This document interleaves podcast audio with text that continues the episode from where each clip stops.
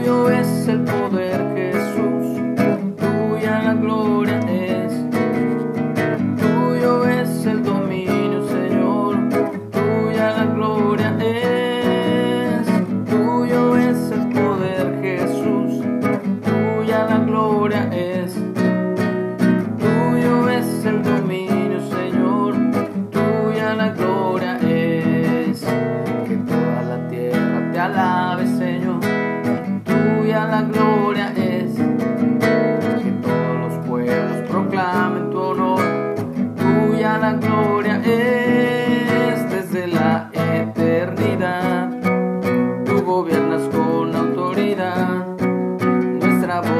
levantará para siempre proclamar que tuyo es el poder, Jesús.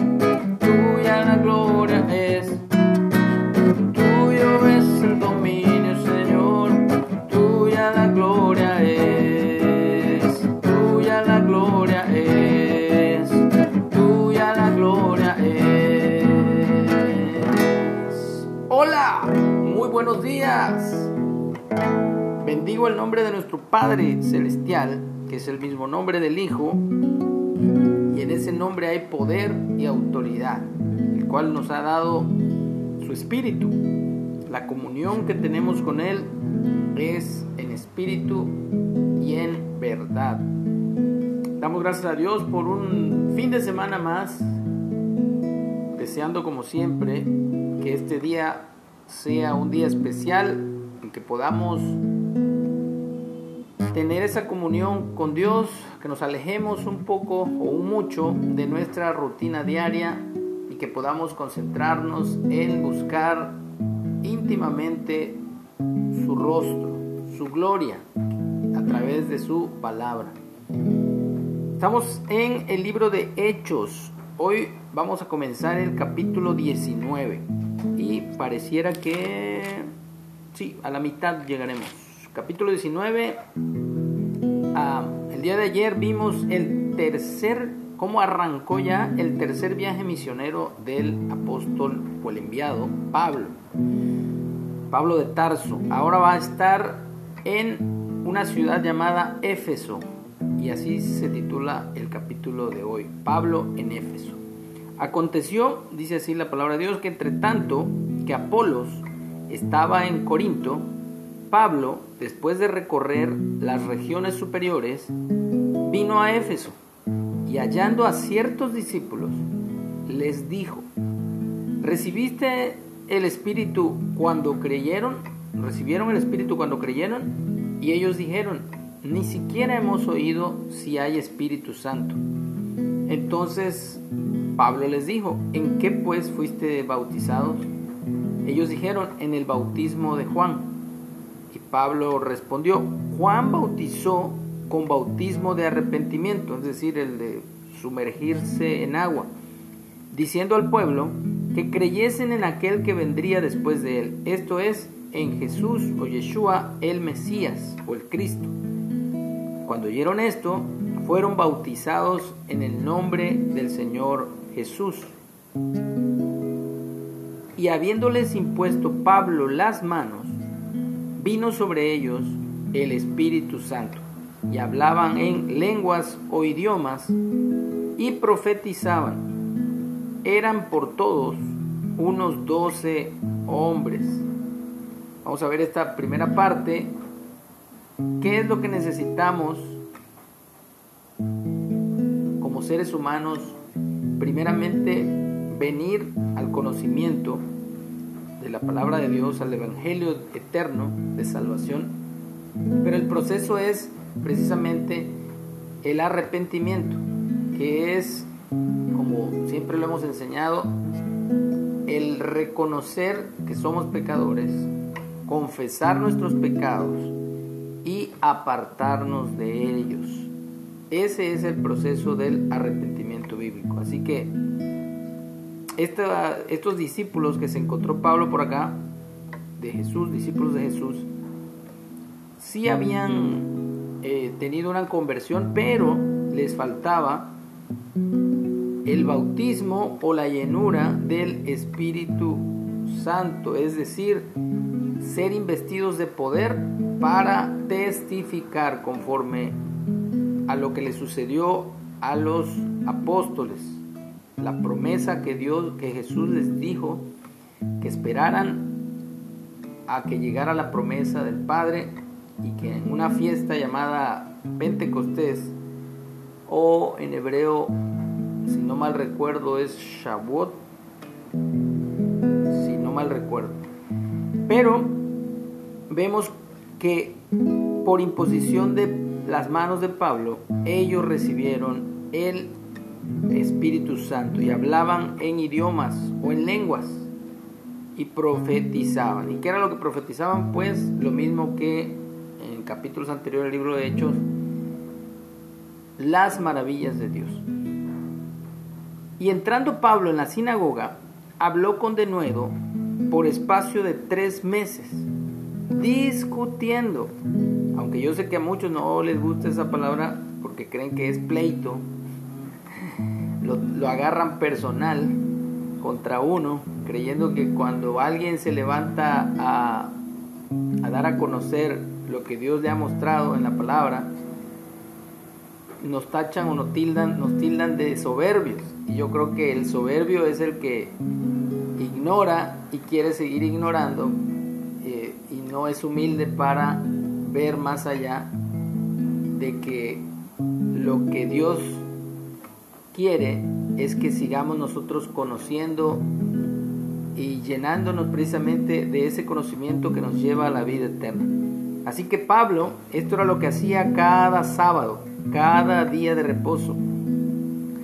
Hablaba con denuedo en las sinagogas, discutiendo y persuadiendo acerca del reino de Dios. Y eso es lo que necesitamos hacer una vez llenos del Espíritu Santo, el mismo Espíritu de Dios nos va a mover, a impulsar para dar a conocer con denuedo su palabra, su evangelio. Pero siempre va a haber, como dice el versículo 9, endureciéndose algunos, o sea, el problema no era Pablo, porque Pablo fuera soberbio al predicar lo que él le había sido revelado, sino eran las personas que escuchaban y que se endurecían. Dice, endureciéndose algunos y no creyendo, y hasta el grado de maldecir el camino delante de la multitud. Así que se apartó Pablo de ellos y separó a los discípulos, discutiendo cada día en la escuela de uno llamado tirano, ya de entrada el, nombre, lo decía todo. Así que continuó por, así continuó por espacio de dos años, de manera que todos los que habitaban en Asia, judíos y griegos, oyeron la palabra del Señor Jesús. Y hacía Dios milagros extraordinarios por mano de Pablo, de tal manera que aún se llevaban a los enfermos los paños o delantales de su cuerpo y las enfermedades se iban de ellos y los espíritus malos salían. Vean el poder de Dios en la vida de Pablo. Y es el mismo Dios que hoy día quiere llenarnos de su poder para que testifiquemos acerca del reino de Dios. No de una religión, no de lo que yo afirme a capricho, sino lo que la palabra de Dios dice en todo su contexto.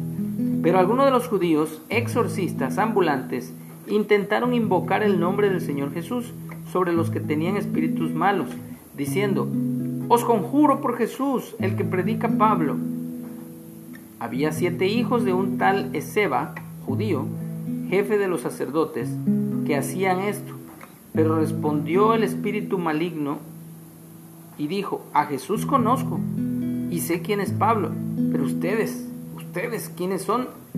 Y el hombre en quien estaba el espíritu malo, saltando sobre ellos y dominándolos, pudo más que ellos, de tal manera que huyeron de aquella casa desnudos y heridos. Y esto fue notorio a todos los que habitaban en Éfeso, así judíos como griegos, y tuvieron temor todos ellos y era magnificado el nombre del Señor Jesús, Yeshua. Y muchos de los que habían creído venían confesando, ahí está, y dando cuenta de sus hechos. Ese es el verdadero arrepentimiento. Reconocer, confesar y dar cuenta de sus malos hechos y apartarse. Asimismo, muchos de los que habían practicado la magia trajeron los libros y los quemaron delante de todos. Y hecha la cuenta de su precio, hallaron que eran de cincuenta mil piezas de plata. Así crecía y prevalecía poderosamente la palabra de Dios. Y es lo que queremos que Dios se manifieste en nuestras vidas y en las vidas de otros, nunca para condenar, nunca para enjuiciar a alguien por sus pecados, sino al contrario, para que se aleje de sus pecados, para que se arrepienta y literalmente Dios tenga misericordia, como ha tenido de nosotros misericordia, al apartarnos de todo mal y podamos ser instrumentos de su justicia, porque Dios sigue siendo el mismo Dios hoy y siempre. Así que pasadas estas cosas, Pablo se propuso en espíritu ir a Jerusalén después de recorrer Macedonia y Acaya, diciendo, después que haya estado allí, me será necesario ver también a Roma. Y enviando a Macedonia a dos de los que le ayudaban, Timoteo y Erasto, él se quedó por algún tiempo en Asia. Así que queremos que en este día Dios traiga a nuestras vidas la llenura de su Santo Espíritu. Pídeselo ahí donde estás, cierra tus ojos, abre tu corazón, abre tu mente, dile Señor, yo necesito de ti, necesito de tu Espíritu, necesito ser llenado, necesito del poder, de la unción de tu Espíritu para poder vencer todo pecado. En el nombre de Jesús. te alabe Señor, tuya la gloria es,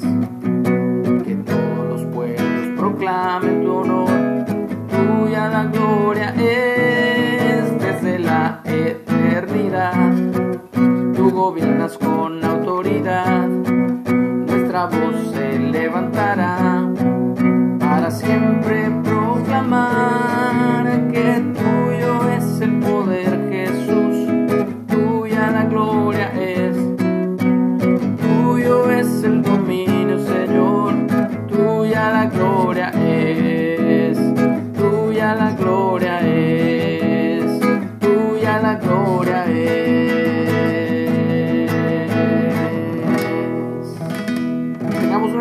fin de semana. Que Dios nos guarde, nos bendiga.